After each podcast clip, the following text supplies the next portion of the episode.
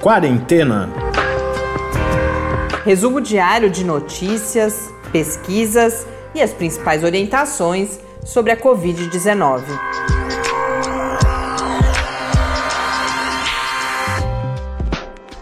Quarentena, dia 37. Olá, começamos nosso 37 episódio do podcast nesta quarentena. Eu sou Mariana Petson. Eu sou Tárcio Fabrício. Episódio que acontece num feriado, para a maior parte das pessoas meio que sem cara de feriado, né? Que estamos em casa, ainda que trabalhando, as coisas se bagunçam um pouco. Mas para a gente a rotina mudou um pouco, estamos gravando um pouquinho mais cedo, depois a gente vai encontrar uns amigos na modalidade de encontro atual. Então vamos fazer uma reunião virtual para acompanhar uma das lives desta terça-feira. E com isso a gente ainda não tem os números do Brasil. Não só porque estamos gravando mais cedo, mas o Ministério da Saúde está atrasado também neste feriado na atualização da plataforma. Geralmente até às 5h30 os números já estão atualizados, agora são 5h34 e ainda estamos com os números de ontem. Mas a gente segue acompanhando durante a gravação, esperamos até o final do programa poder trazer esses números aqui. No mundo, os dados da Organização Mundial da Saúde nesta terça-feira são de 2.397.216 casos confirmados, são, nas últimas 24 horas, 83.006 novos casos. Então, o patamar se mantendo aí já alguns dias acima dos 80 mil casos por dia, 80 mil novos casos por dia. Na plataforma John Hopkins, o número é de 2.540.553 casos e destes, 810.561 apenas nos Estados Unidos, que vai chegando cada vez mais perto, então, da marca de 1 milhão de casos.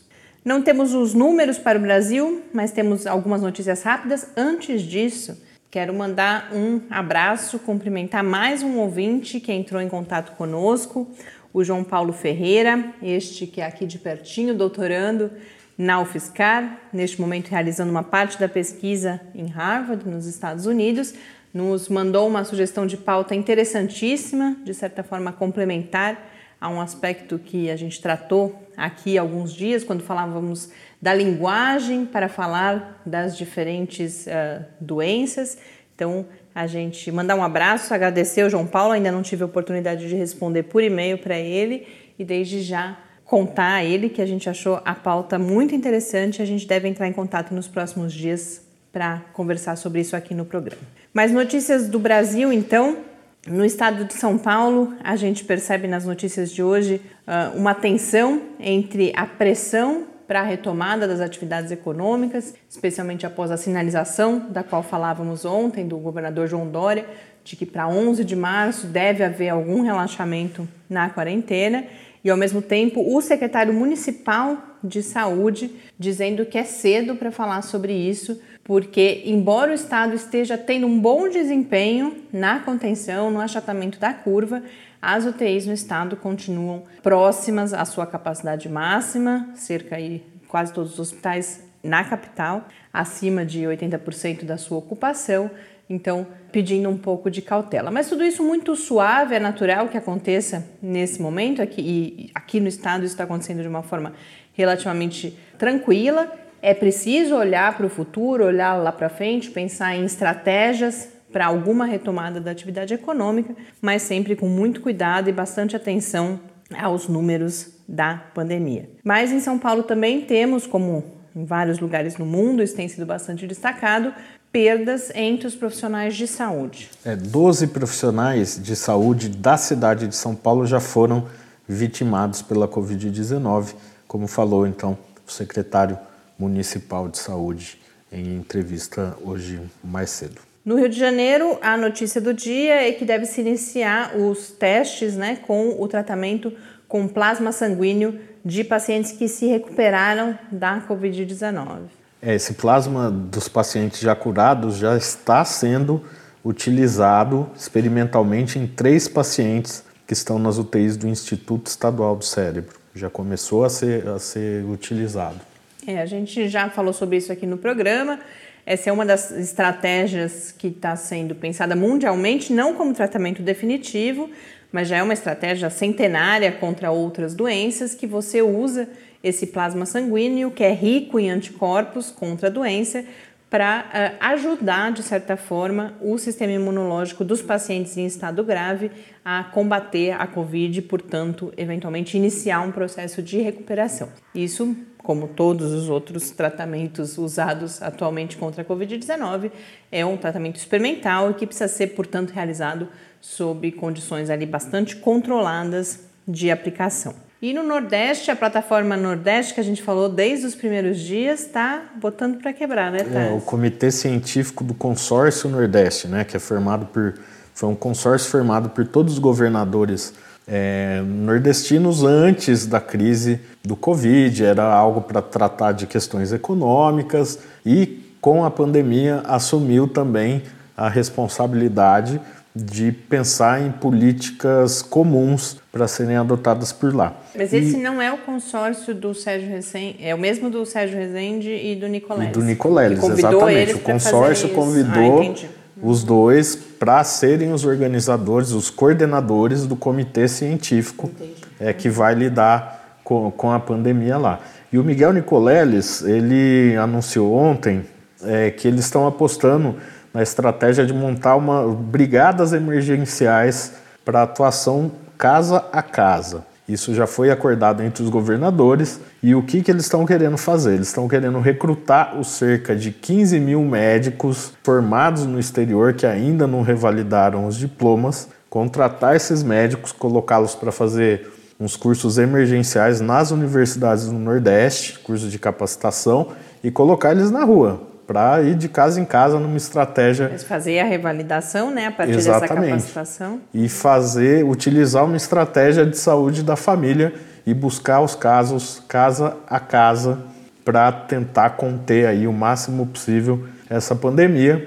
Isso ainda está sendo negociado e pensado como vai ser encaminhado.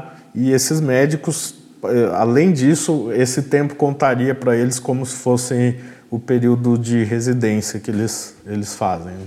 É, na nossa pauta de mundo, a gente trata de algumas estratégias em outros países, porque isso é algo que vai ficando cada vez mais claro também. Diferentes localidades estão pensando uh, diferentes planos para combate à Covid-19, não só neste momento emergencial, em que uh, o distanciamento social mais intenso é necessário para que os serviços de saúde possam se preparar, mas também depois disso e aí a gente vê mais um exemplo. Um exemplo, inclusive, são situações completamente diferentes, mas essa estratégia do, do casa a casa, de você ter um olhar uh, para cada indivíduo, parecido com o que comentávamos aqui outro dia, que uh, foi adotado na favela de Paraisópolis, em São Paulo. Repito, em escalas completamente diferentes, mas em termos de estratégia é algo semelhante. E uma das preocupações, inclusive, que eles apontam com esse tipo de, de estratégia é exatamente com as cidades menores, que ficam distante dos grandes centros, que tem hospital, que as pessoas sabem para quem recorrer e tal. Então, essas brigadas teriam uma atuação importante nessas cidades do interior dos estados nordestinos também. Uma última notícia aqui da região: a CEPAL, a Comissão Econômica para a América Latina e o Caribe, divulgou hoje dados, dados não, né, projeções relacionados ao impacto da pandemia sobre o PIB na região. A expectativa é que haja uma contração de 5,3% na região como um todo, 5,2% aqui no Brasil e esse é o quadro mais grave na história da região. A, a, a pessoa da CEPAL que fez o anúncio, a secretária executiva, se eu não me engano, uh, diz que só é equiparável, por exemplo, à Grande Depressão de 1930, em que esse, essa contração chegou a 5%, e nós estamos falando de 5,3% agora, e 1914 também, ali no contexto da Primeira Guerra Mundial, 4,9%. Então, realmente algo bastante preocupante. Ela falou também em a, a questão do desemprego, que a taxa de desemprego, a, a projeção é que chegue a 11,5%, isso é uma elevação de 3,4 pontos percentuais em relação à situação atual. E a saída para isso, que a CEPAL destaca, é uma maior cooperação entre os países da região, particularmente países da América Latina. Bom, no mundo eu separei hoje várias notícias uh, comentando estratégias adotadas em diferentes países e principalmente naqueles países que adotaram estratégias alternativas ao lockdown completo. Sempre bastante questionado em alguns casos, em outros tiveram sucesso inicialmente, mas agora começam a ter que enfrentar uma situação um pouco diferente. É importante a gente trazer assim que a gente vai se informando e pensando no futuro aqui no Brasil também. Então, um dos casos mais questionados tem sido o da Suécia, com medidas uh, baseadas principalmente na adesão voluntária da população a cuidados, como por exemplo a higiene das mãos e também ao trabalho em casa quando possível. Veio uma entrevista hoje, o que chamou minha atenção para isso, uma entrevista com o epidemiologista que é uh, o grande formulador dessa política para a Suécia, que é o Anders uh. Ele dá uma entrevista para Nature e aí depois eu fui encontrar isso em outras notícias também, de certa forma desmentindo um discurso sobre a Suécia estar funcionando normalmente, levando vida normal. O que ele e outras pessoas do governo vão esclarecer que não é isso. É, há a recomendação do distanciamento social. De fato, não há um lockdown uh, das empresas, de restaurantes, de bares, até mesmo das escolas. Mas o que eu achei interessante é que a fala do, do Anders Tegnu é justamente que, com base nas tradições suecas de uma intensa responsabilidade individual pelo coletivo, pelo bem público, a gente falava disso ontem em outro contexto para a Itália o que eles fazem e o que a lei deles permite fazer, inclusive, é principalmente a recomendação de medidas e não, por exemplo, impedir a circulação de pessoas. Mas independentemente disso, o fato é que a Suécia ela está com uma taxa de mortalidade mais elevada que dos seus vizinhos ali escandinavos. Em relação ao continente europeu, a taxa é bastante menor, até porque as, as populações são menores, mas enquanto a Suécia, por exemplo, tem 1.580 mortes causadas pela Covid-19, a Noruega, que tem cerca de metade da população sueca, tem 181 mortes, e a Finlândia, que tem sido considerado um bom exemplo na gestão da crise e também tem cerca de metade da população da Suécia, tem 94 mortes. Mas a, a explicação dada para esse elevado número de mortes na Suécia também, a forma como os governantes e os especialistas têm se justificado, é que houve sim um problema com os lares para pessoas idosas. Então eles identificam que nesse tem muitos idosos infectados nesses lares, muitas mortes dessas pessoas, e isso eles reconhecem que houve um erro na prevenção para essa população específica. E aí, em Singapura, que até pouco tempo atrás também era considerado exemplar, a gente tem um caso muito parecido que vai evidenciar o papel desses focos de infecção, o que já apareceu em outros estudos em outras situações.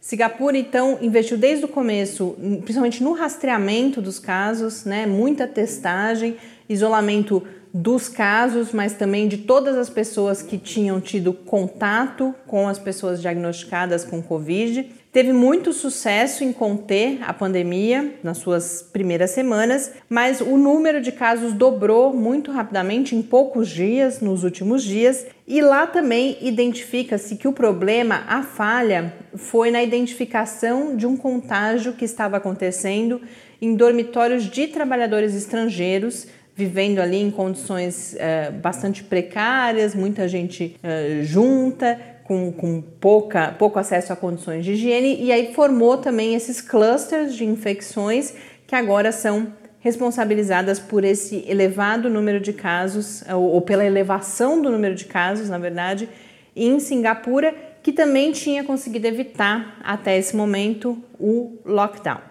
E por último, um estudo que foi publicado no dia 17 de abril, em um periódico importante na área da saúde, o The Lancet Public Health, falando das estratégias adotadas em Hong Kong. E aí sim, aparentemente com sucesso. Não é que Hong Kong não parou, ela tem adotado medidas de isolamento de casos e contatos e de distanciamento social, mas medidas mais leves também do que o lockdown econômico total. Então, tem investido, como eu disse, no isolamento dos casos e contatos, no distanciamento social e na, em restrições na fronteira e na quarentena das pessoas, seja aquelas pessoas que vêm do exterior, residentes que vêm de outros países, ao chegar em Hong Kong são mantidos em quarentena por 14 dias, e também dos pacientes diagnosticados que são levados para locais específicos para enfrentar essa quarentena. Além disso, o estudo identifica mudanças grandes no comportamento da população de Hong Kong, então 85% das pessoas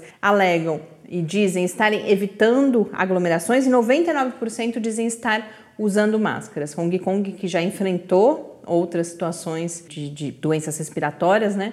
Então já, já estava melhor preparada é, quanto a isso. E o, o que esse estudo vai mostrar é que a taxa de reprodução em Hong Kong, aquele R que a gente já falou aqui algumas vezes, tem se mantido próxima a 1. E quando isso acontece, significa que a epidemia ela está estável, né? Você, o número de novos casos diários uh, se mantém estável e com isso o sistema de saúde consegue dar conta desses pacientes. Então, diferentes experiências, o tema da semana em parte tem sido isso, né? Da gente mostrar que o conhecimento está se construindo durante a pandemia. A gente começa a ter cada vez mais artigos, agora sim, publicados em periódicos, mesmo já passando pela revisão por pares. Então a gente vai ganhando tempo também para conhecer melhor vários aspectos da pandemia de Covid-19, desde o do vírus em si, a sua estrutura, como ele se comporta, quais são seus eventuais, suas eventuais fragilidades, até o impacto das medidas de contenção.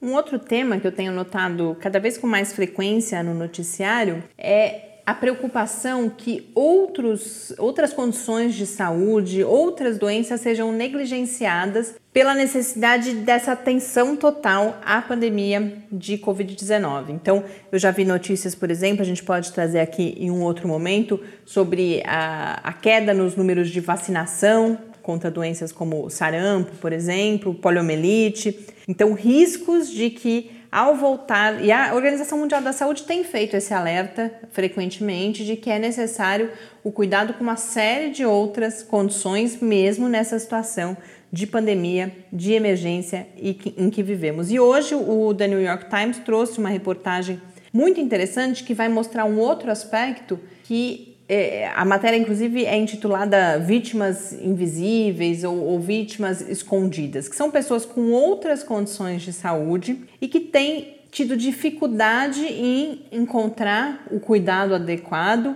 ou que estão precisando postergar esse momento do cuidado devido, por exemplo, ao risco de infecção com o Covid-19.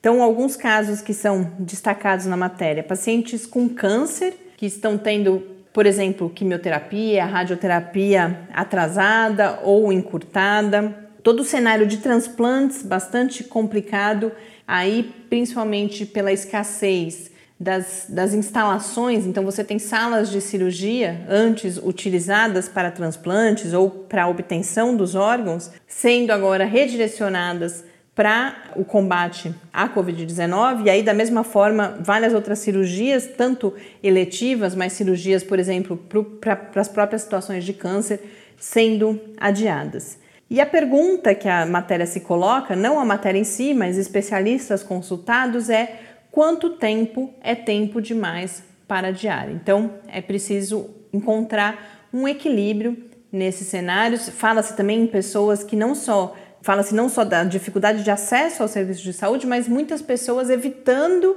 acionar esses serviços de saúde com medo da contaminação, e é claro que esse é um cuidado necessário e justificado, mas é preciso bom senso para justamente não adiar demais a busca por esse cuidado.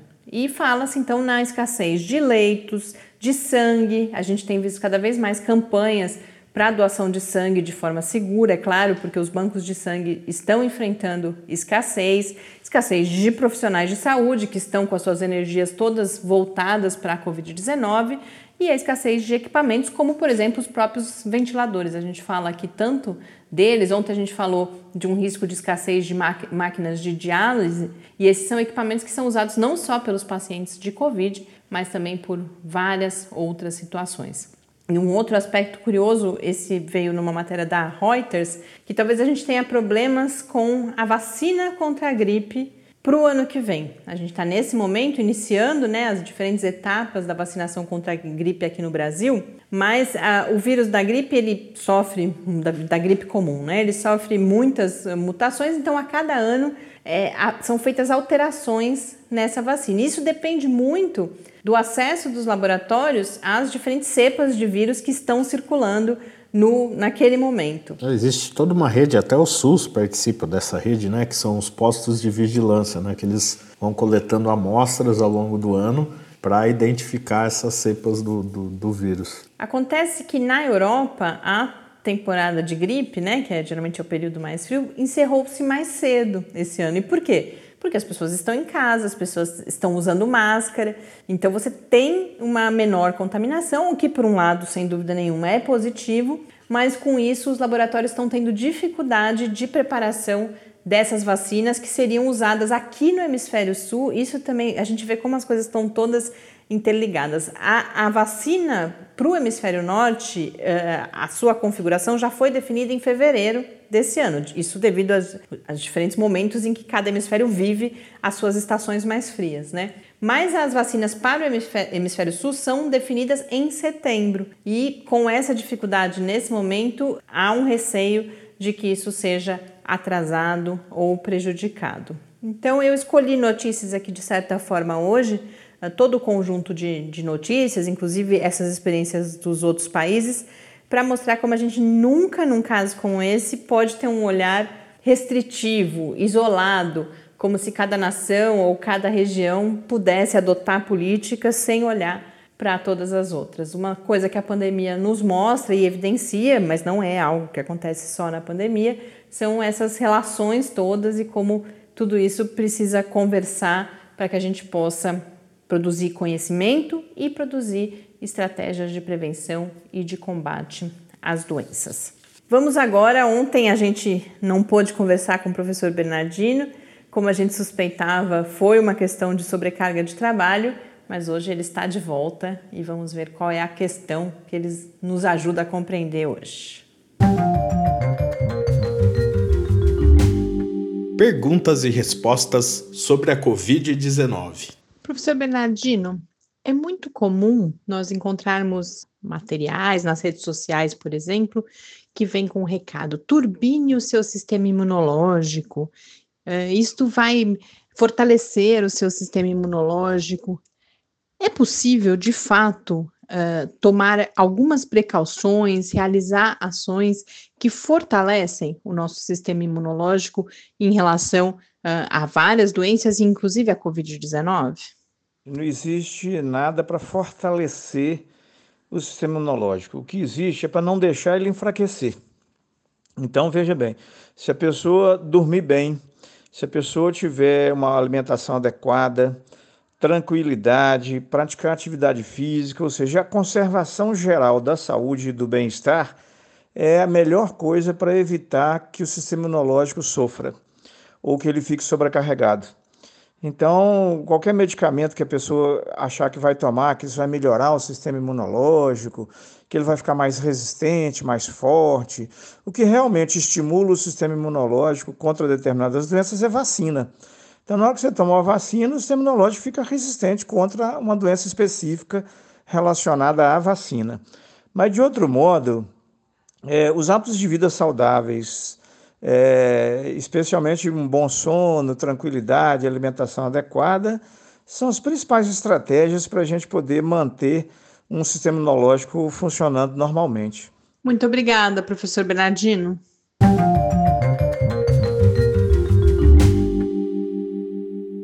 Antes de encerrar, queria comentar um pouco. A gente falava de estratégias antes de combate, de produção de conhecimento.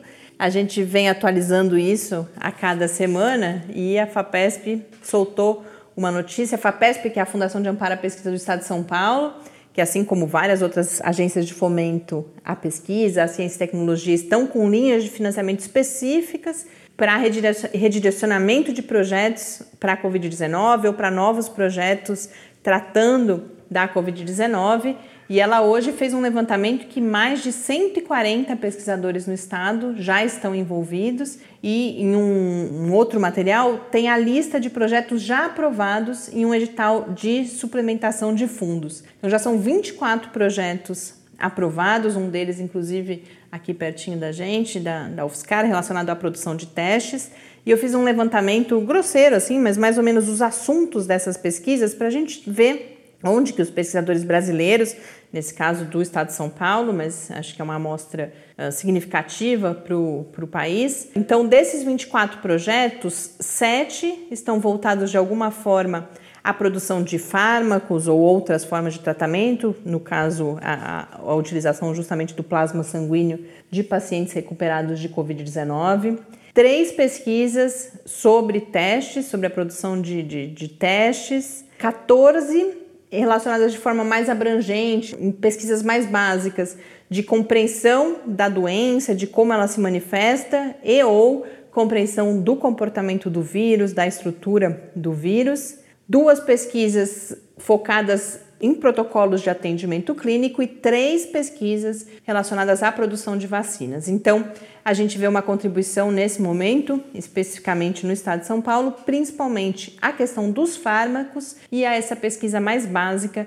eh, voltada à compreensão da doença e do vírus, que vai ser depois fundamental para todas as outras, para você produzir fármaco, para você produzir vacina, para você saber como tratar a doença você precisa, antes de mais nada, ir conhecendo cada vez mais a evolução dessa doença no corpo humano e também que características do vírus determinam a infecção, a evolução da, da doença, os desafios no tratamento. Então, essas eram as notícias que eu tinha selecionado para hoje. Nesse momento, acabam de ser atualizados os dados no painel de casos aqui para o Brasil. Então, são Nesse momento, segundo o Ministério da Saúde, 43.079 casos confirmados de Covid-19. É uma, eu estou fazendo a conta aqui rapidamente, é ao, ao vivo durante a gravação, mas cerca de 2.500 casos a mais, com 2.741 mortes. Então, perto de um acréscimo próximo a 200 mortes, é, é mais baixo que isso um pouco, 160 mais ou menos, nas últimas 24 horas. Com isso, a gente encerra mais um episódio de quarentena. Eu falei tanto que eu esqueci de dar as uh, notas sobre as formas de contato conosco, que a gente reitera aqui todos os dias. Quem quiser conversar com a gente, o e-mail é o podcastquarentena.gmail.com.